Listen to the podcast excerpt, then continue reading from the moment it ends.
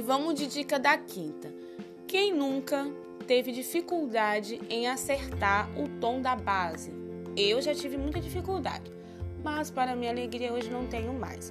Não podemos comparar o nosso tom de pele com o tom da pele de outra pessoa, com a foto de catálogo, sem antes experimentar. É primordial o experimento. Além de saber o meu tom, eu preciso também saber qual o meu subtom ou o meu fundo de cor.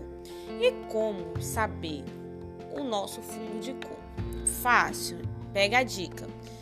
Quando você toma sol, vai à praia, por exemplo, a sua pele, ela pega um bronze fácil? Ou ela fica vermelha e não pega bronze de jeito nenhum? Isso significa, se ela não pega bronze e fica vermelha, que o seu subtom é frio.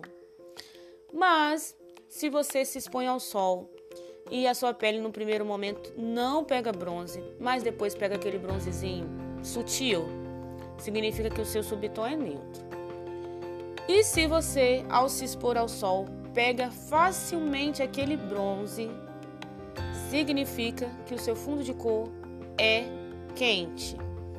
Além dessas dicas, tem também as veias. Sim, pelas veias você pode saber o seu subtom. Se você tem veias azuis e arroxeadas, significa que o seu subtom é frio. Se as veias forem azuis esverdeadas, o subtom é neutro.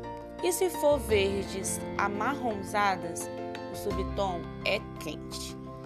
Fica a dica, não erre mais no tom de base.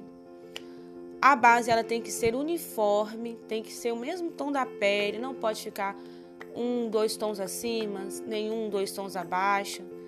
Pega a dica aí, compartilha. Dica boa, dica compartilhada.